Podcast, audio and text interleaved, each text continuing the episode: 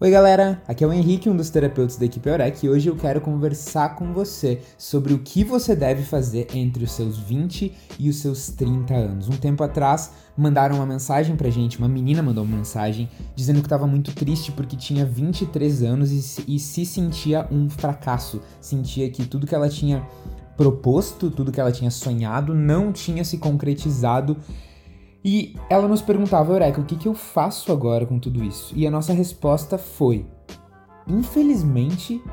e felizmente também, muita gente que a gente assiste no YouTube, muitos influenciadores que a gente vê no Instagram, eles têm entre 20 e 30 anos e eles aparentam ser pessoas de muito sucesso. E de fato existem uh, vários influenciadores e youtubers que passam essa impressão pra gente, mas a verdade é que isso é um caso muito mais raro do que o que acontece com a maioria das pessoas, inclusive as pessoas de sucesso. E a resposta que a gente deu para ela me fez pensar muito sobre por que, que a gente tem essa expectativa e essa pressa e essa falta de paciência e quer que entre os 20 e os 30 anos tudo se resolva na nossa vida. E hoje eu quero entrar um pouco mais nesse assunto com você. Então, você já deve ter percebido que é uma tendência natural do ser humano estar tá o tempo todo se comparando com os outros seres humanos. É uma coisa instintiva, uma coisa automática, você não precisa se culpar por fazer isso o tempo todo, mas a gente faz. E na nossa história da nossa evolução como espécie, com quem a gente se comparava era com os membros da nossa tribo, né, a galera que morava perto da gente, e era importante se comparar porque você sabia como você estava posicionado na hierarquia social, na hierarquia de acumulação de recursos em relação a essas pessoas, e isso fazia com que tu ficasse sempre ligado em, em, em como tu tava nesse ranking, digamos assim. Isso era importante para nossa sobrevivência como espécie, mas a gente evoluiu não tanto como espécie, mas sim como civilização, e o mundo que a gente tem hoje, ele não se encaixa muito bem nesse mecanismo.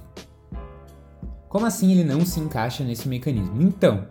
hoje a gente tem um contato muito direto com pessoas que não são do nosso círculo imediato social. Por exemplo, se você tem Instagram e você gosta de seguir as musas fitness, você vê um monte de fotos de musas fitness durante o dia, você vê fotos de youtubers durante o dia e você tira uma medida, você tira uma temperatura, digamos assim, da hierarquia social, do status dessas pessoas, mas o seu cérebro trata elas como se elas fossem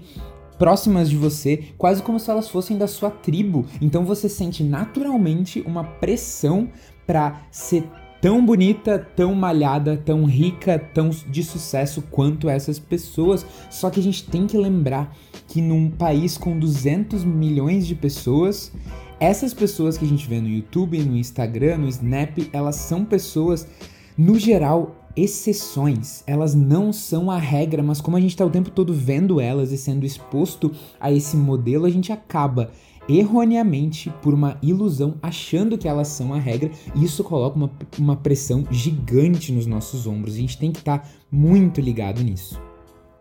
Porque se a gente conseguisse sair dessa ilusão e ter uma imagem mais real do que, que o sucesso significa e de como a maioria das pessoas de sucesso alcança o sucesso, a gente ia se dar conta de que a maioria das pessoas de sucesso entre os 20 e os 30 anos não atingiu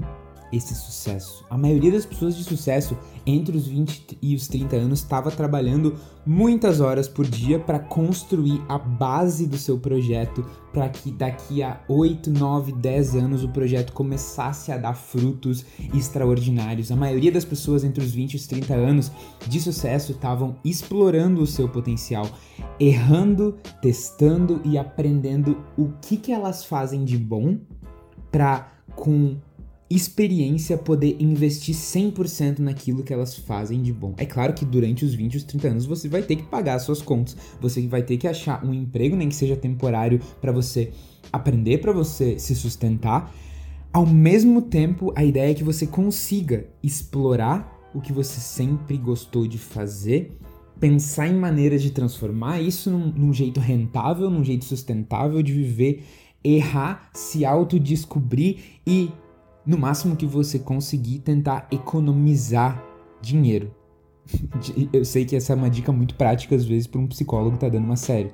economizar dinheiro, guardar o que você está ganhando e não gastar com coisas que simplesmente servem a função de fazer você parecer ter mais grana do que você tem, é uma ótima coisa para você fazer entre os seus 20 e os 30 anos. Entre os seus 20 e os seus 30 anos, não foca em parecer ter mais grana do que você tem. Foca em explorar, em errar, em se permitir, em colocar dezenas de horas de trabalho, horas de trabalho na sua semana